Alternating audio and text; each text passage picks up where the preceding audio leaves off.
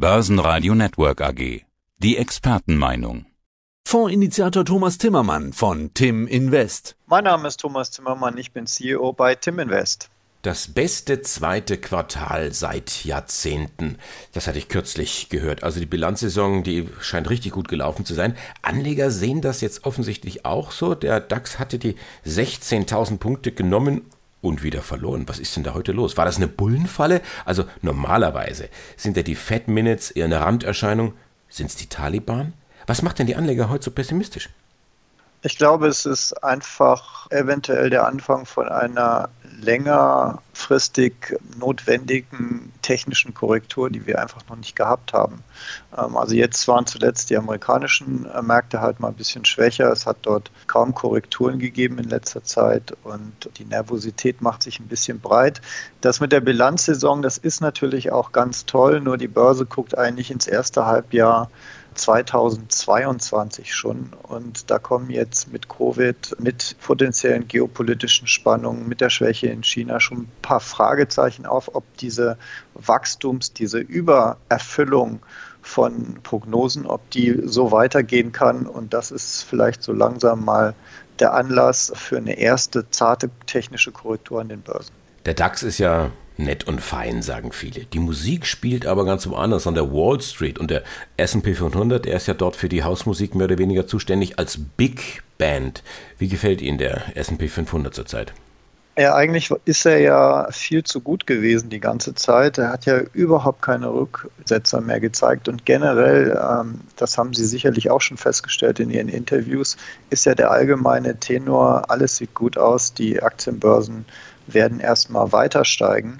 Und das könnte jetzt aber zumindest mal mit einer technischen Reaktion zum Ende kommen, denn der SP 500 hat sich seit den Tiefständen in der Covid-Krise letzten Jahres ja verdoppelt. Und oft ist das auch so ein Niveau, äh, wenn man historisch zurückschaut, wo dann immer so Korrekturphasen beginnen. Die müssen nicht wahnsinnig tief gehen, aber die können sich schon über ein paar Monate erstrecken. Und das Ganze jetzt ins Verhältnis gesetzt in den mehrstimmigen Kanon sozusagen mit äh, Stocks Europe, mit äh, China oder dem DAX? Ja, der SP 500 war bisher eigentlich derjenige, der in diesem Jahr die beste Performance gezeigt hat, mit knapp 24 Prozent zurzeit.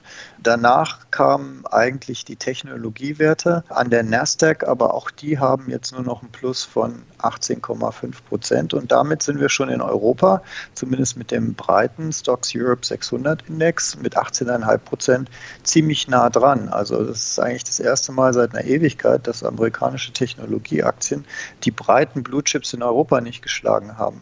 Der DAX ist etwas abgeschlagen bei plus 16 Prozent ungefähr dieses Jahr. Das liegt wahrscheinlich an seinem hohen Exportanteil und das wiederum hängt an China. Und wenn wir nach China kommen, dann wissen wir ja, dort geht es wirtschaftlich im Moment nicht ganz so gut. Die Autoabsätze sind zuletzt gesunken.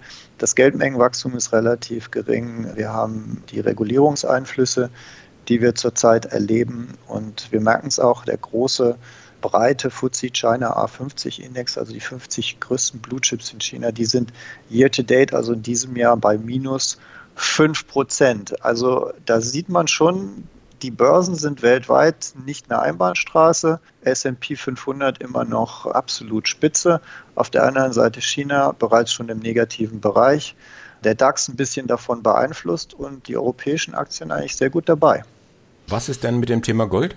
Ja, Gold ist ja eine Krisenwährung. Gold war zuletzt eigentlich sogar im Minus, sogar in diesem Jahr, weil einfach nicht genug Krise anscheinend für die, für die Goldanleger da waren. Ist im Moment plus minus null, also hat sich nicht viel getan. Für die DAX-Freunde unter den Anlegern und Zuhörern, ist denn mit dem heutigen Rücksetzer aus charttechnischer Sicht viel kaputt gegangen?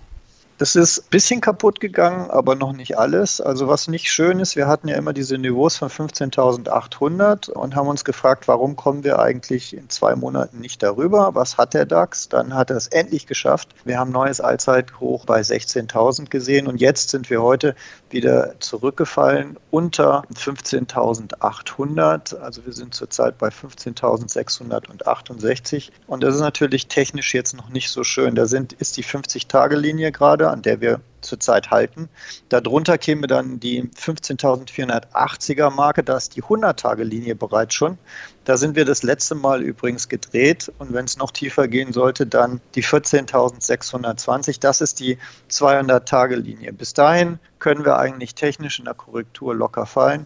Sollten wir unter die 200-Tage-Linie gehen, dann wird es mittelfristig technisch sehr schwer für den Index. Also nicht ganz so toll mehr wie vor ein paar Tagen, als wir bei 16.000 waren, leicht technisch angekratzt, aber wir müssen sehen, wie weit es geht.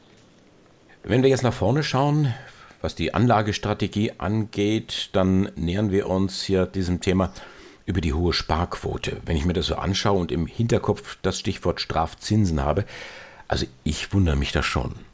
Ja, absolut. Ähm, also es sind ja über 2500 Milliarden laut Bundesbank in Deutschland im Girokonto Festgeldbereich angelegt und man muss davon ausgehen, da ja immer mehr Banken Verwahrentgelte nehmen, dass da auch äh, kräftig Strafzinsen anfallen. Und natürlich kann man das verstehen für Bargeldbestände, die man einfach immer mal zur Hand haben muss, falls man mal Geld braucht oder eine Investition tätigen will oder einen Urlaub bezahlen will. Aber fürs langfristige Anlegen scheint das nicht gesund zu sein. Und da kann ich einfach nur noch mal plädieren. Äh, die europäischen Aktien haben eine so schöne Performance gehabt. Sie sind nicht überbewertet. Sie haben immer noch eine schöne äh, Dividendenrendite. Vielleicht doch den Weg zur Aktie zu finden. Zum Beispiel über den von uns verwalteten Tim Invest Europa Plus Fonds. Denn dort bieten wir europäische Aktien in einem Kombipaket mit einer Absicherungsstrategie an. Das heißt, man kann auch in europäischen Aktien investiert sein, muss aber nicht laufend schlaflose Nächte haben, weil die Aktienmarktniveaus ja insgesamt schon weltweit recht hoch sind zurzeit. Schlaflose Nächte hatten vermutlich diejenigen, die in die chinesischen Tech-Werte investiert haben. Sind die eigentlich nach diesem Rücksetzer-Crash, sind die jetzt verbrannt oder gilt das jetzt auch generell für Tech-Werte, wenn ich jetzt an USA denke? Oder ist das schon wieder ein Niveau, wo man sagt, ach, da könnte ich doch wieder investieren, um beruhigt durchzuschlafen. Also wenn man einen sehr, sehr langfristigen Anlagehorizont hat und wenn man keine Angst vor der Volatilität hat, die zurzeit in den chinesischen Tech-Werten drin sind, dann lohnt sich meines Erachtens durchaus einen ersten Einstieg da.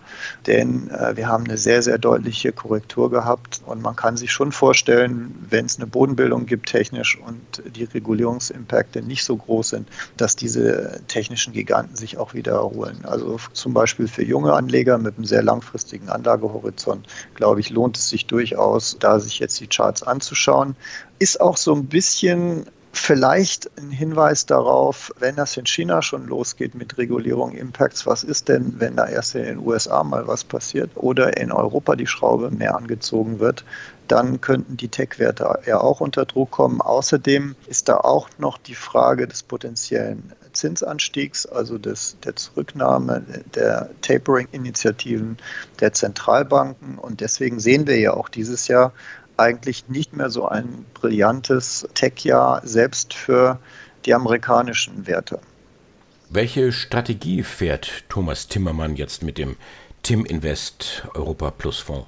Ja, die Strategie ist eigentlich äh, in den letzten Monaten relativ konstant gewesen. Wir sind äh, mit unseren DAX-ETFs voll abgesichert, mit DAX-Put-Optionen per Dezember, Basis 15.600. Also wenn es jetzt noch tiefer geht, greifen die sofort. Wir haben unsere europäischen ETFs im Stocks Europe 600 abgesichert mit entsprechenden Optionen auf den Stocks Europe 600, Laufzeit Juni 22. Das heißt, nach unten sind wir abgesichert, sollte sich diese technische Korrektur ausweiten, aber wir sind nach oben offen. Wir haben die Upside nicht verkauft. Das heißt, auch jetzt in den letzten Wochen, als wir neue Allzeithochs gesehen haben, sowohl in Europa als auch im DAX, hat sich der Fonds nach oben bewegt. Nicht ganz so stark wie die Aktienmärkte selber, weil wir ja die Absicherung noch zusätzlich haben, aber wir hatten ein schönes neues Allzeithoch im Fonds und ähm, ja, die Strategie werden wir jetzt auch weiter verfolgen, denn es scheint mir genau die richtige Strategie zu sein für den jetzigen Zustand